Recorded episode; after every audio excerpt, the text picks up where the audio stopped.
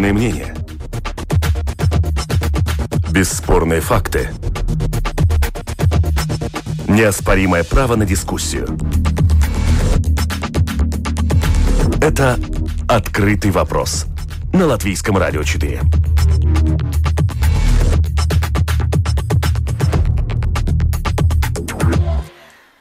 Здравствуйте, в эфире Латвийского радио 4. Обзор событий недели. У микрофона Юлиана Шкагала, продюсер Людмила Вавинская, оператор прямого эфира Регина Безня. И сегодня главные темы уходящей недели обсудим с нашими экспертами. А, на связи с нами сегодня политолог Вейко Сполитис. Добрый день. Добрый день. И Андрей Хатеев, заместитель главного редактора журнала «Телеграф». Здравствуйте. Добрый день.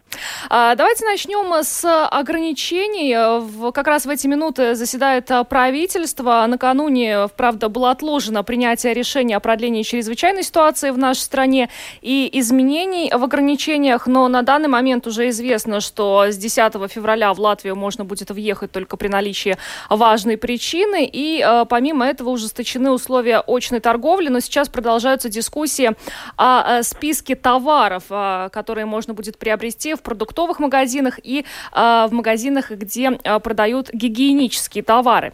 Э, недавно мы общались в эфире с инфектологом Угой Думписом и спросили у него э, до 6 апреля, вот пока планируется продлить чрезвычайную ситуацию, сумеем ли мы э, вернуться к более низким показателям заболеваемости. Сейчас они у нас более 500, где-то 500, 560 э, кумулятивный двухнедельный показатель заболеваемости. Нам нужно снизиться до 200. 200. Но э, Угадумпис прогнозирует, что мы не сможем этого сделать э, к 6 апреля, потому что люди не соблюдают. Э, как вы считаете, все-таки причина в том, что общество у нас устало или правительство принимает решения, которые общество не понимает? Как на днях, кстати, высказался премьер-министр Кришни Скаринч, он сказал, что ограничения должны быть логичными и понятными. Вот в чем, в чем здесь проблема, как вы считаете? Андрей? А, я думаю, что э, эти ограничения большинство населения э, выполняет.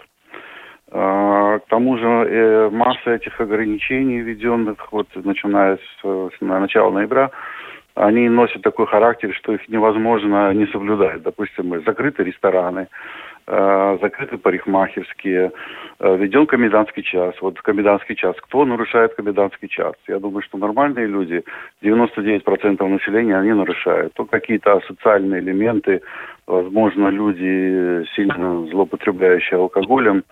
Э, большинство населения все эти требования понимает и выполняет. Тому же штрафы в Латвии довольно существенные, так что я не думаю, что во всем виновато население. Просто этот вирус распространяется так, как он распространяется. Э, это большая заболеваемость э, отмечалась не только в Латвии, но и в других странах, э, которых не заподозришь в том, что они чем-то недисциплинированы. Но был период, когда в Германии была заболеваемость гораздо больше, чем в Латвии. Что это значит, что немцы такие разгильдяи? Я, я так не думаю. Так что тут вопрос гораздо сложнее. Э, и заболеваемость будет снижаться, ну, через какое-то время. Да, может быть, не так быстро, как кому-то хотелось, ну, что делать? Тут это такой процесс, который трудно э, полностью взять под контроль. Вейко, как вам кажется, в чем заключается проблема? Общество устало, общество по-прежнему не доверяет правительству, общество не понимает а, серьезной ситуации? Думаю, что здесь есть из всего, что вы только что Э, изложили, потому что, э, конечно, то, что эм, эта ситуация продолжается уже больше года, но это нормально, что общество устает. Так что э, посмотрите вокруг нас, в своей семье, родственников, все говорят, что быстро бы, быстрее бы это кончалось. Вот сейчас вакцины есть, конечно, нам надо на их больше Латвии. Здесь мы знаем проблемы, почему у нас нет столь, столь много вакцин, как, например, Эстонии или в Литве. А, но, конечно, там есть проблема и с этими ограничениями, потому что а, люди же езжают, они сообщаются со своими друзьями из других странах, членов ЕС. Они знают, какие ограничения есть у нас здесь у соседей в Эстонии и Литве, конечно, что есть в Англии, в Ирландии или в Германии. И тогда они сравнивают и говорят, почему у них есть, а у нас нет. И это как бы человечески они спрашивают. И из этого, конечно, э, правительство должно быть более гибкое, чтобы отвечать на эти вопросы. Но, конечно, самое главное, что говорят эпидемиологи, и если эпидемиологи говорят, что самое большое количество заболеваний рождается в школах и в коллективах работы, тогда они должны к этому и а, как бы это, это смотреть, чтобы там не рождалось это, из этого исходя и эти ограничения делать. Сегодня утром э, в эфире латвийского телевидения министр юстиции Янис Борденс э, заявил, что заседания правительства, на которых принимаются решения по ограничениям, связанным с COVID-19, должны проходить открыто. А, он хотел бы, э, чтобы эти заседания стали публичными, тогда, по его мнению, общественность поймет, что никто в правительстве не хочет плохого для общества, и министры ведут дискуссии по многим вопросам. А, как вы считаете, сделать заседания правительства, где действительно вот рассматриваются эти ограничения, открытыми? А, это как-то положительным образом отразится на, на доверие, скажем, общества кабинету министров, на то, как общество будет реагировать на эти ограничения? Ну, здесь вопросы могут быть и да, и нет, потому что мы помним же уже в начале 2000-х, когда правительство Эйнара Репша начало традицию открытых заседаний правительства – тогда, э, значит, закрытая часть ушла э, в заседании коалиции. Так что я думаю, что здесь ничего нового не будет рождаться. Опять, если будут очень такие чувствительные вопросы, они опять уйдут э, в, в, где-то в другие кабинеты, когда коалиция будет заседать. Так что я, я так 50 на 50 смотрю на это. Андрей, а как вам кажется? Ну, открытость э, всегда лучше, конечно, чем, чем скрывание каких-то мотивации принятия решения, потому что действительно очень многие э, люди не понимают, почему правительство принимает то или иное решение. И если будут э, эти заседания э, открыты, то это станет ясно. Другой вопрос, что, конечно, ну, большинство населения все равно не будет следить за заседанием правительства, что это дело довольно скучное. Э, ну, журналисты, по крайней мере, тогда смогут э, отреферировать и рассказать, в каком ключе происходили дискуссии э, на Кабмине. Я думаю, что это полезная инициатива, да. А, о вакцинах э, уже упомянул э, Вейко Сполитис, и на этой неделе как раз а, в связи с закупками вакцин было заведено дисциплинарное дело на государственного секретаря Министерства здравоохранения Дайну Мурмане-Умбрашко и сотрудника Национальной э, службы здоровья Айнарса Лацбергса. А, сейчас мы видим, что после того, как было принято решение отправить в отставку Илзу Винтеля, проводятся дисциплинарные проверки в Министерстве здравоохранения здравоохранения. Кто виноват в том, что мы не докупили вакцин э, компании BioNTech и, и Pfizer. Э, но вас не смущает вот эта ситуация, что как так получается? Вроде бы вот план вакцинации а, обсуждался многократно на заседаниях Кабинета министров, и здесь вдруг вот возникает ситуация, что кто-то что-то недозаказал. Как вообще такое могло произойти? Ну, да-да. Андрей, пожалуйста. Да, я продолжу, да. А, ну, э, много несуразностей вокруг COVID-19, и э, я замечу, что не только в нашей стране э, плохо идет с вакцинацией, и тоже в других странах э, Европы все, все не, далеко не блестяще. Э, так что, ну, не знаю, нет ничего удивительного в том, что люди какие-то допустили ошибки, тем более э, все эти заказы, я так понимаю, э, делались э, в августе, когда еще была очень неясная ситуация, когда вакцина какая будет одобрена и так далее, там возникли трудности э, у ряда производителей этих вакцин, и все это отразилось на том, э, на этих заказах. Сейчас вот э, наш комиссар Домбровский попал под огонь критики, тоже в скандале оказался в центре, связанном с поставками вакцин. То есть в этом нет ничего удивительного, потому что ситуация очень напряженная, все хотят как можно можно быстрее привить свое население, а производители не могут обеспечить э, необходимого числа доз. Так что э, в этой ситуации, я думаю, ну, люди будут ошибаться, совершать ошибки. Но главное, чтобы э, не искать э, сейчас виновных. Ну, то есть это не главное. Сейчас от того, что укажут пальцем, вот этот человек все виноват, э, вакцина у нас не появится, э, нужно все-таки как-то приложить усилия, вести как-то переговоры более активно, может быть, не знаю, э, чтобы все-таки получить необходимое число доз и, наконец-то, начать массовую вакцинацию, о чем мы уже все давно мечтаем. Вейко? Да, ну, в добавку, что коллега очень хорошо изложил, сказал бы то, с чего мы начали пять минут назад, вопрос о том, должны ли быть заседания правительства открытым или закрытым. Если они были бы открыты, тогда множество а, ответов у нас было, почему были приняты те решения таким образом, как они были приняты. Но здесь, я думаю, а, у нас два примера а, тому, как действует наше Министерство здравоохранения – мы видели, какие были, каким образом произошли закупки э, маск и как сейчас происходили закупки э, вакцин. Я думаю, что здесь, э, э когда закупались маски, тогда очень быстро, э, значит, агентура должна была действовать, потому что вообще их не хватало, и, и где могли достать, достали в Китае. Потом их винили в том, что они были неквалитативны. Э, здесь опять вопрос в деньгах, потому что мы знаем, что вакцины Pfizer э, эм, э, не такие дешевые, как AstraZeneca. Из-за этого, конечно, здесь множество теорий конспирации развивались.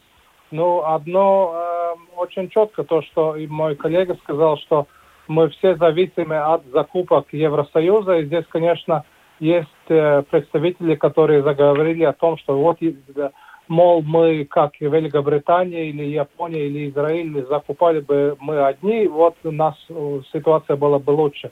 Но, конечно, не, не будем себя сравнивать с Японией, Израилем и Великобританией, потому что мы все-таки видим, что э, та, та работа, которую делает Еврокомиссия, без ней мы, э, латвийское правительство, не, с, больш, с большими фармацевтическими компаниями не договорились бы.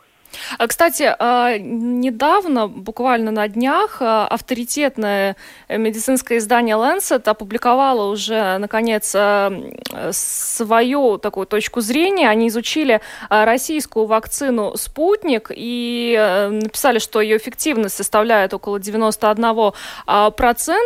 На минуточку, можно ли представить, что действительно эта вакцина российского производства пройдет процесс регистрации в Европейском Союзе? Союзе, учитывая, что у нас все-таки недостаточные мощности сейчас, ну, как мы видим, да, производители э, не до конца справляются с производством и поставками вакцин?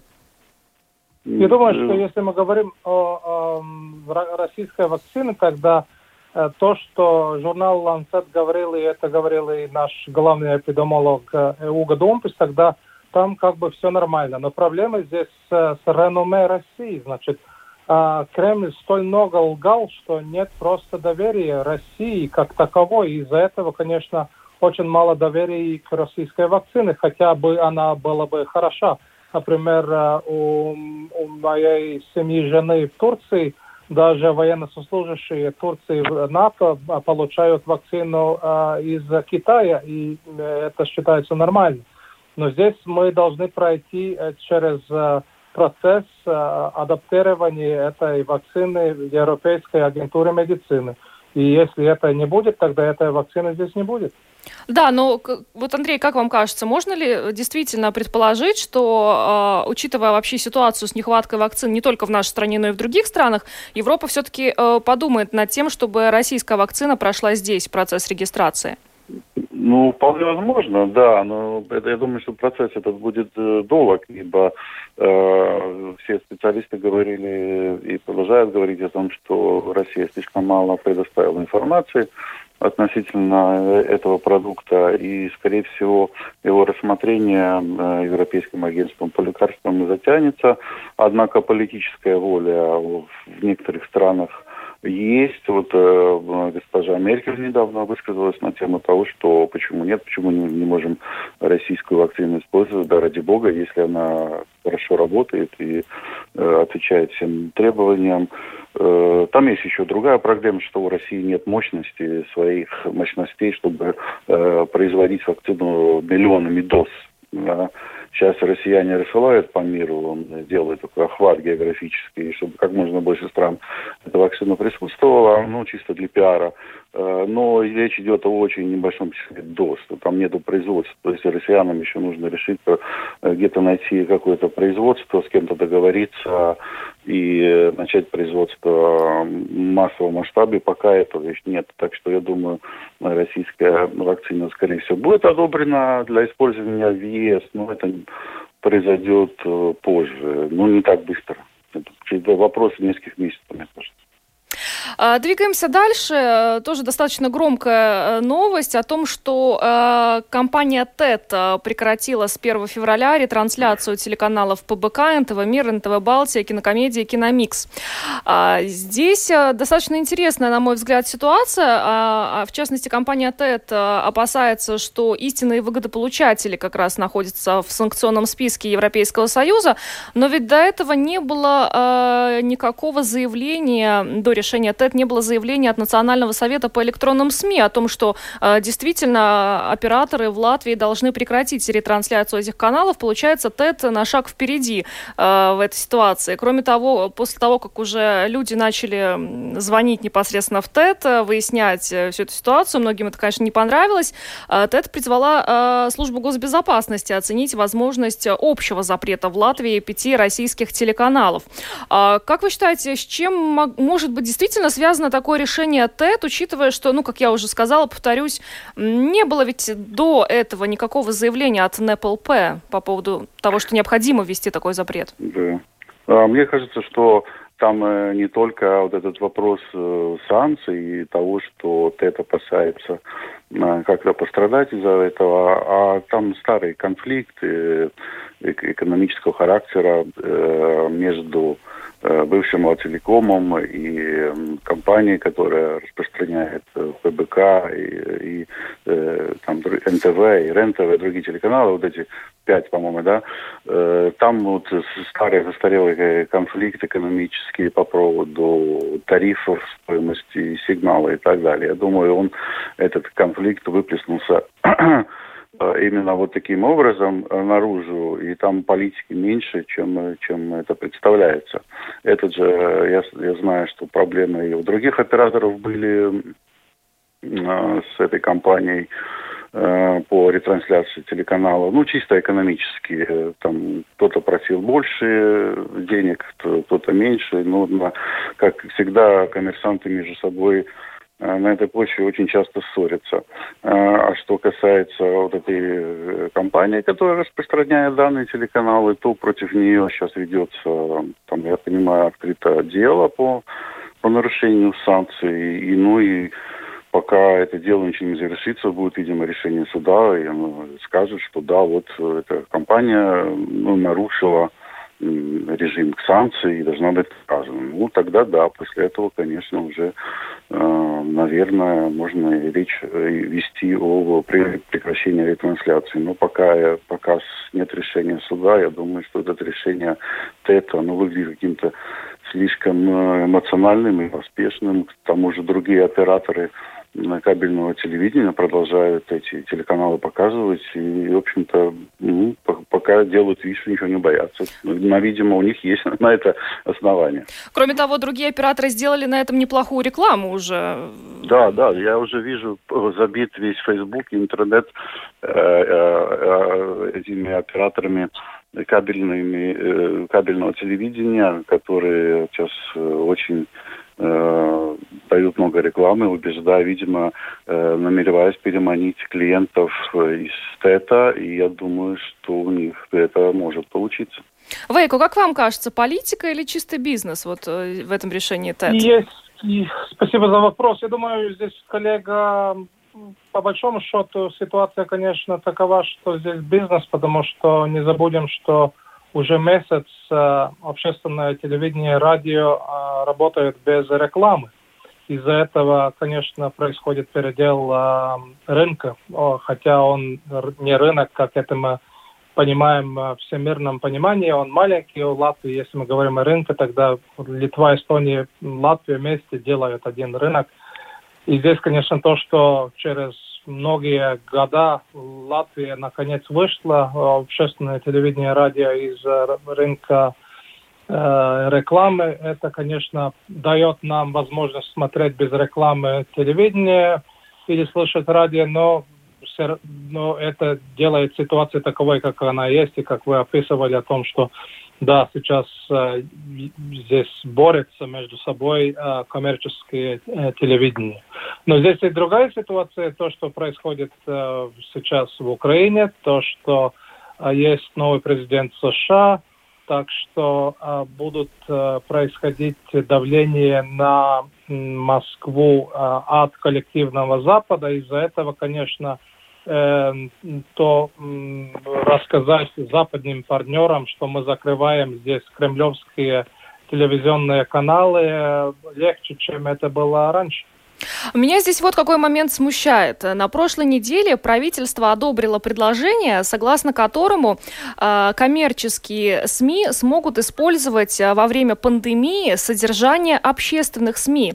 И тогда мы связывались э, с НЭПЛП, и нам привели в пример э, новости на ЛТВ-7, которые, как вы помните, весной прошлого года ретранслировались на Первом Балтийском канале.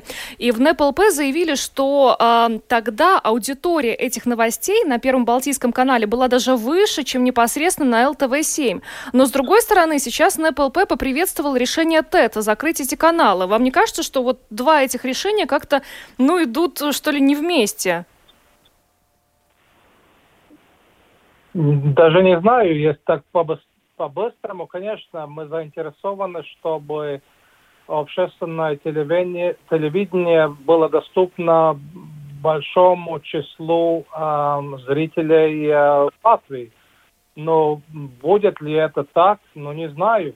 Я так, так деталей в, в этот вопрос не пошел еще, не могу ответить э, так, так четко.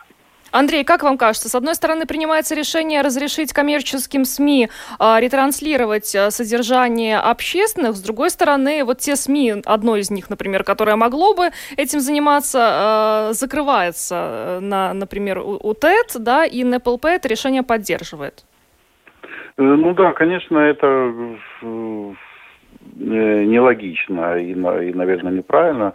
И в условиях Э, пандемии, когда население нуждается э, в более широком, в широком охвате информации, которая касается COVID-19 э, и так далее.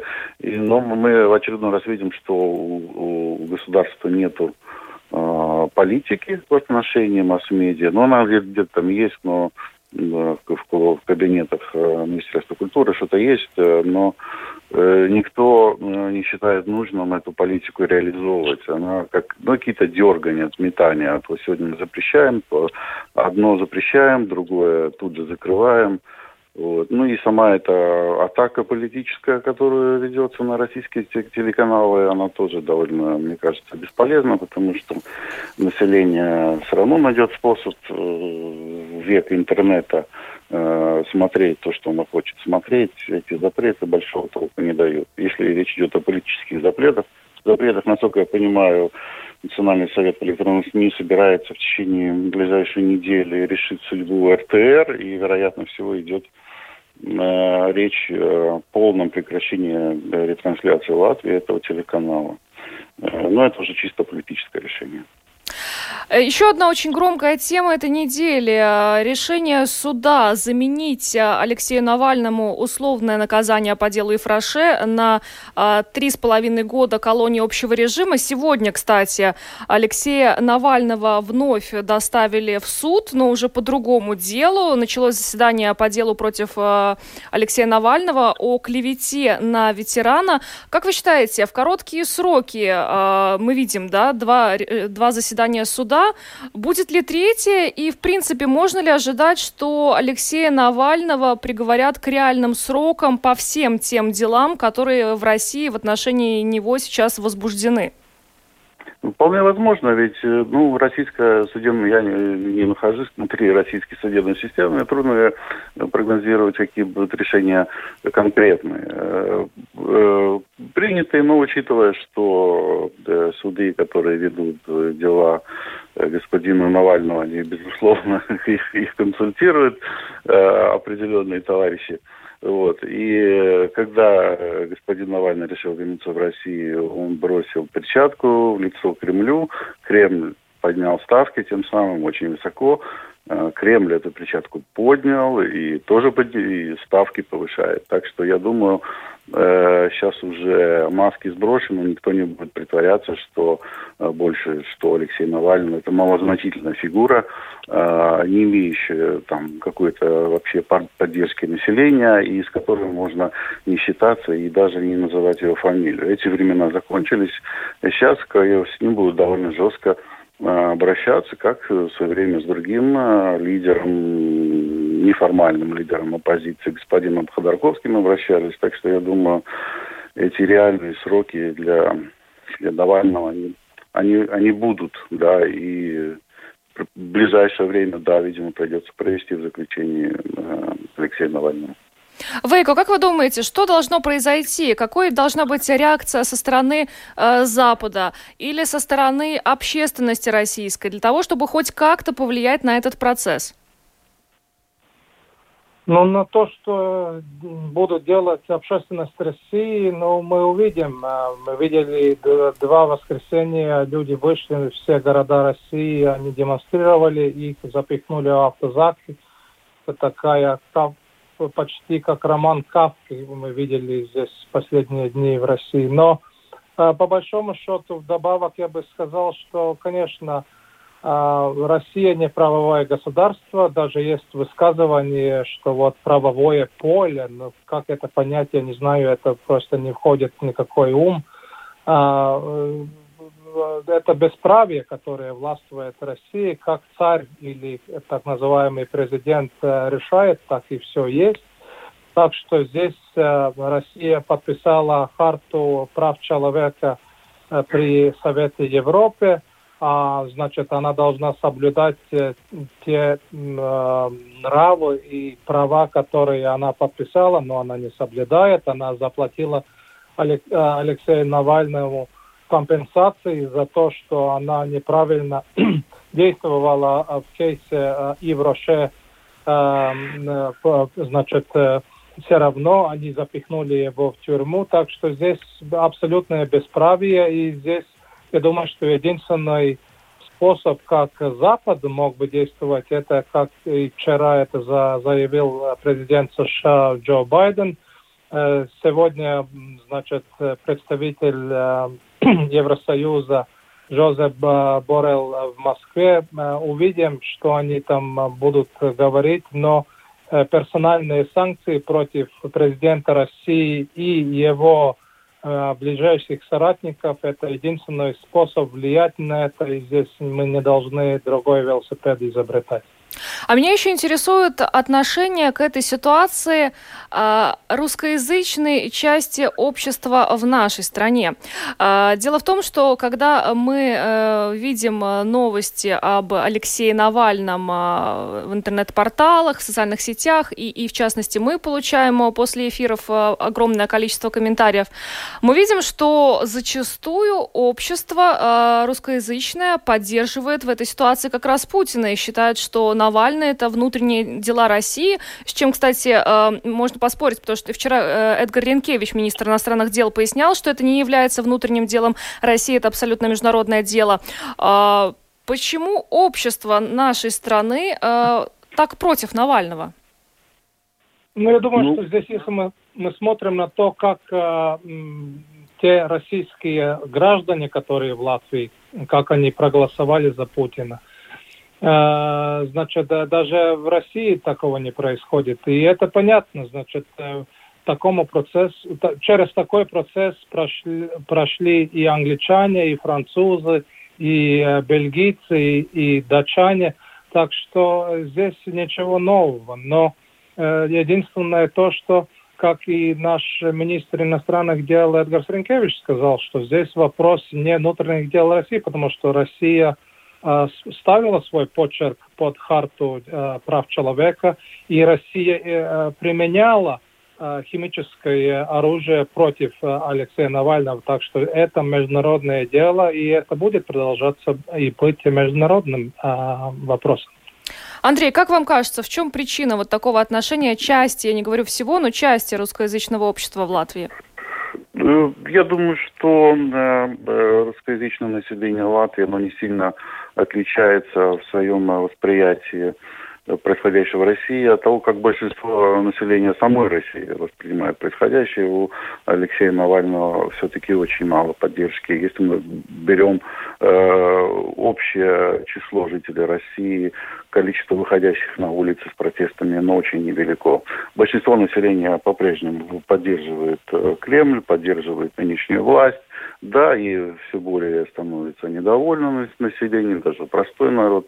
Тем не менее, критической массы э, недовольства, когда режим теряет легитимность, до этой критической массы еще очень далеко, я думаю, не один год. Так что местные русскоязычные Латвии, они тоже видят это настроение, они тоже, ну, большинство из них питается информацией, которую э, преподает им э, федеральные телеканалы российские, да и в интернете тоже очень много э, официальной точки зрения Кремля, и большинство русскоязычных Латвии тоже информацию потребляет, и э, эта информация э, создает им какое-то э, определенное мировоззрение. Но я повторю, что большой, на мой взгляд, большой разницы нет и э, между большинством россиян очень-очень э, далеко от того, чтобы выходить на улицы и против чего-то протестовать. Хотя недовольство, да, зреет. И мне кажется, что Россия э, только период стабильности он закончился, сейчас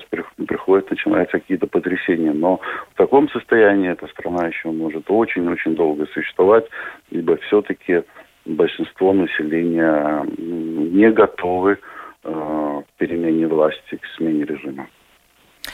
А, ну, давайте еще на десерт а, обсудим а, хорошую новость, э, которая тоже была на этой неделе. Латвия полностью проведет чемпионат мира по хоккею 2021 года. И здесь опять мы столкнулись с достаточно большим количеством критики в адрес этого решения со стороны населения нашей страны.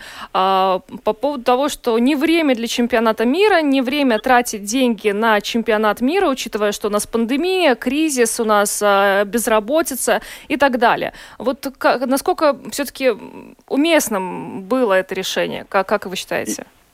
Я считаю, что но я на стороне критиков. Я не считаю, что сейчас нам надо было бы проводить этот чемпионат, потому что возникает такой нехороший диссонанс. Вот мы все говорим, что правительство э, плохо коммуницирует с населением, плохо с ним общается.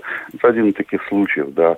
Нужно было как объяснить, зачем нам этот чемпионат, потому что мы слышим от властей практически каждый день слова катастрофа, коллапс, э, что там еще было ну, это уже смешные, да, все очень плохо, значит, что население не соблюдает э, меры, из-за этого гибнут люди, и все очень-очень плохо. И вдруг э, нам заявляют, что Латвия вдруг проводит э, чемпионат мира по хоккею, профессиональный спорт, как мы знаем, это прежде всего шоу-бизнес, это не физкультура, это не, не ради здоровья эти люди бегают по, по льду, и, и не ради здоровья мы будем наблюдать по телевизору все это мероприятие.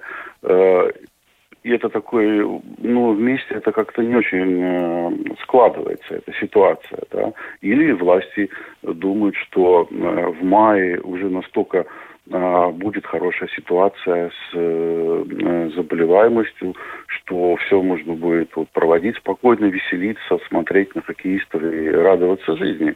Но пока же и все эпидемиологи говорят, что все очень плохо, что заболеваемость будет, не будет снижаться, мы не, мы не дисциплинированы и так далее. Мне кажется, что э, этот чемпионат был неуместен.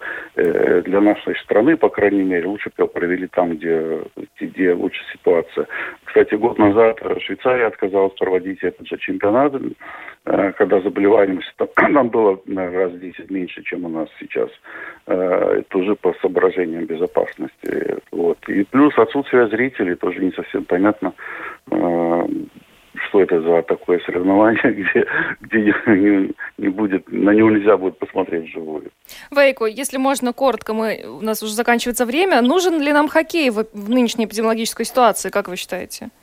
Ну, сакральная фраза когда-то была сказана, такой хоккей нам не нужен. И я думаю, что да, критики здесь больше, чем э, выгоды, потому что здесь как бы почти как э, рулетка в казино. А если по большому счету они выйдут, я думаю, правительство из этой ситуации, что что-то мы все-таки заработали и, не остались только в минусах, тогда все будут говорить, что да, было прекрасно смотреть э, этот хоккей в пузыре, хотя по телевизору. А, но если мы еще э, пойдем еще в красную краску, что мы должны будем доплатить до этого, конечно, тогда все будут говорить, что правительство такая неумная, почему она на это согласилась. Ну что ж, огромное вам спасибо. Андрей Хатеев, заместитель главного редактора журнала «Телеграф», был сегодня с нами э, в рамках обзора событий недели и политолог Вейко Сполитис. Большое вам спасибо. Э, программу провела Юлиана Шкагала, продюсер Людмила Вавинская, оператор прямого эфира Регина Безня. Спасибо большое. Всего доброго.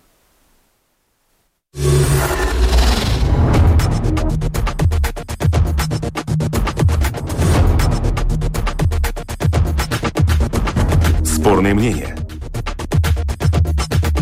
Бесспорные факты. Неоспоримое право на дискуссию. Это «Открытый вопрос» на Латвийском радио 4.